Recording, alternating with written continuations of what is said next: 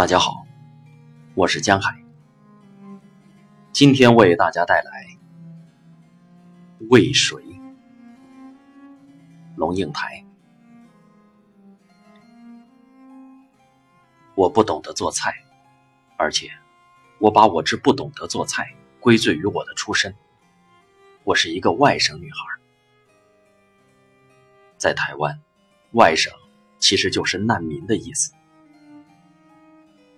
外省难民家庭在流离中失去了一切附着于土地的东西，包括农地、房舍、宗祠、庙宇，还有附着于土地的乡亲和对于生存其实很重要的社会网络。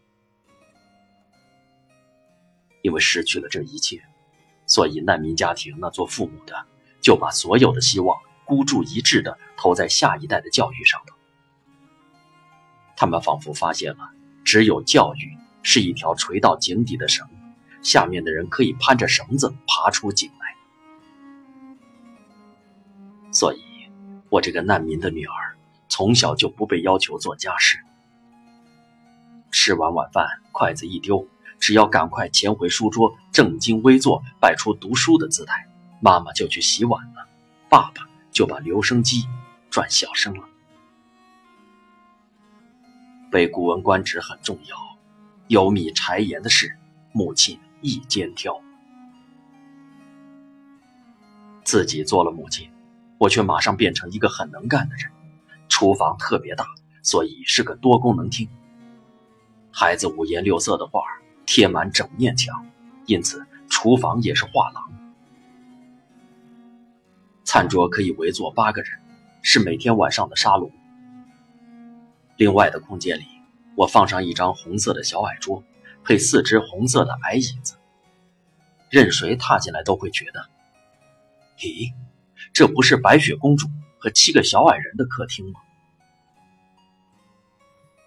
当我打鸡蛋。拌面粉、奶油加砂糖发粉做蛋糕时，安德烈和菲利普就坐在那矮椅子上，围着矮桌子上一团新鲜可爱的湿面团。他们要把面团捏成猪、羊、牛、马各种动物。蛋糕糊倒进模型，模型进入烤箱，拌面盆里留着一圈甜软黏腻的面糊。孩子们就抢着用小小的手指去挖，把巧克力糊绕满了手指，放进嘴里津津的吸，脸上也是一片花糊。我变得很会有效率的做菜。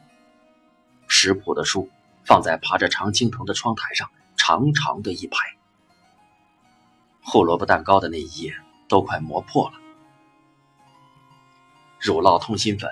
意大利千层面那几页用的都掉下来了。我可以在十分钟内给四个孩子，那是两个儿子加上他们不可分离的死党，端上颜色漂亮而且维生素 A、B、C、D、E 加淀粉质全部到位的食物，然后把孩子塞进车里，一个送去踢足球，一个带去上游泳课，中间折到图书馆借一袋儿童绘本。冲到药房买一支幼儿温度计，到水果店买三大箱果汁，到邮局去取孩子的生日礼物包裹，同时寄出邀请卡，然后匆匆赶回足球场接老大，回游泳池接老二，回家再做晚餐。母亲原来是一个最高档的全职、全方位的 CEO，只是没人给薪水而已。然后突然想到。有米柴盐一肩挑的母亲，在她成为母亲之前，也是一个躲在书房里的小姐吧。孩子大了，我发现独自生活的自己又回头变成一个不会烧饭做菜的人，而长大了的孩子们却成了美食家。菲利普十六岁就自己报名去上烹饪课，跟着大肚子、戴着白色高筒帽的师傅学做意大利菜。十七岁就到三星米其林法国餐厅的厨房里去打工实习，从削马铃薯皮开始，跟着马赛来的大厨学做每一种蘸酱。安德烈卖各国食谱的书，土耳其菜、非洲菜、中国菜都是实验项目。做菜时用一只码表计分，什么菜配什么酒，什么酒吃什么肉，什么肉配什么香料，对两兄弟而言是正正经经的天下一等大事。我呢，有什么就吃什么，不吃也可以。一个鸡蛋多少钱，我说不上来，冰箱多半是空的。有一次，为安德烈下面是泡面，加上一点青菜叶子。汤面端上桌时，安德烈吃了两口，突然说：“青菜哪里来的呀？”我没说话，他直追：“是上星期你买的色拉，对不对？”我点点头：“是的。”他放下筷子，一副哭笑不得的神情，说：“那已经不新鲜了呀，妈妈，你为什么还用呢？又是你们这一代人的习惯，对吧？”他不吃了。过了几天，安德烈突然说：“我们一起去买菜好吗？”母子二人到城里头国际食品最多的超市去买菜。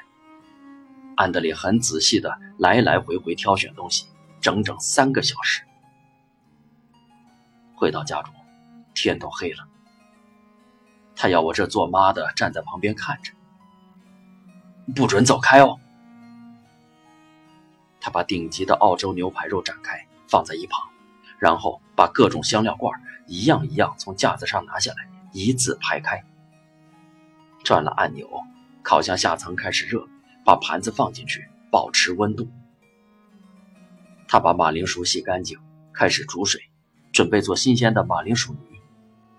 看得出，他心中有大布局，以一定的时间顺序，再走好几个平行的程序，像一个乐团指挥，眼观八方，一环紧扣一环。电话铃响，我正要离开厨房去接，他伸手把我挡下来，说。不要接，不要接，留在厨房里看我做菜。红酒杯、矿泉水杯并肩而立，南瓜汤先上，然后是色拉，里头加了松子，主食是牛排，用锡纸包着，我要的四分熟。最后是甜点，是秋天，海风徐徐的吹。一枚浓稠淡黄色的月亮在海面上升起。我说：“好，我学会了，以后可以做给你吃啦。”儿子睁大了眼睛看着我，认认真真的说：“我不是要你做给我吃，你还不明白吗？我是要你学会以后做给你自己。”吃。